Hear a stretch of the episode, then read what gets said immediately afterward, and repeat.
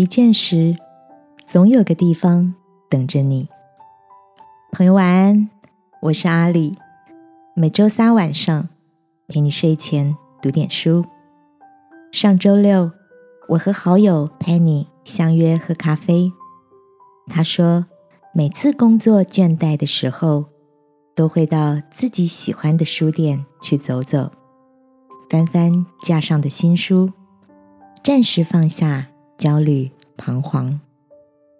如果累得连出门的力气都没有，他就会拿起家中那本《旅读书店》，在书页间寻访全球最美的二十家书店。我告诉 Penny，书中位于希腊爱琴海旁的亚特兰蒂斯书店，是我十分向往的地方。据说，那里有许多来自各地的旅人，白天阅读，下午游泳，傍晚到海边散步。当夜晚到来时，就着月光和烛光，品尝美味的海鲜佳肴。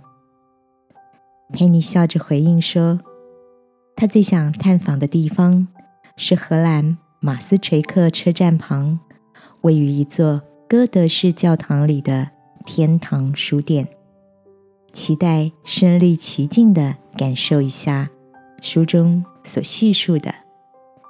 站在伟然的巨大书架前，人们并不会变得渺小，而是感受到不可思议的安心。读者们与书相遇，觅得心灵的平静。亲爱的。最近的你，也觉得疲倦、迷惘吗？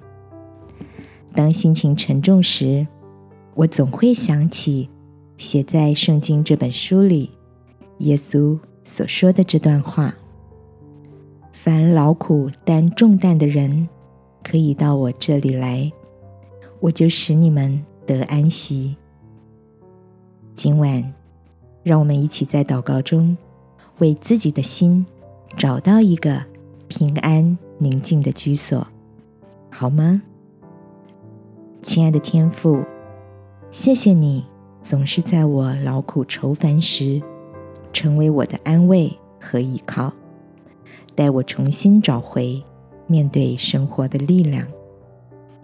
祷告，奉耶稣基督的名，阿门。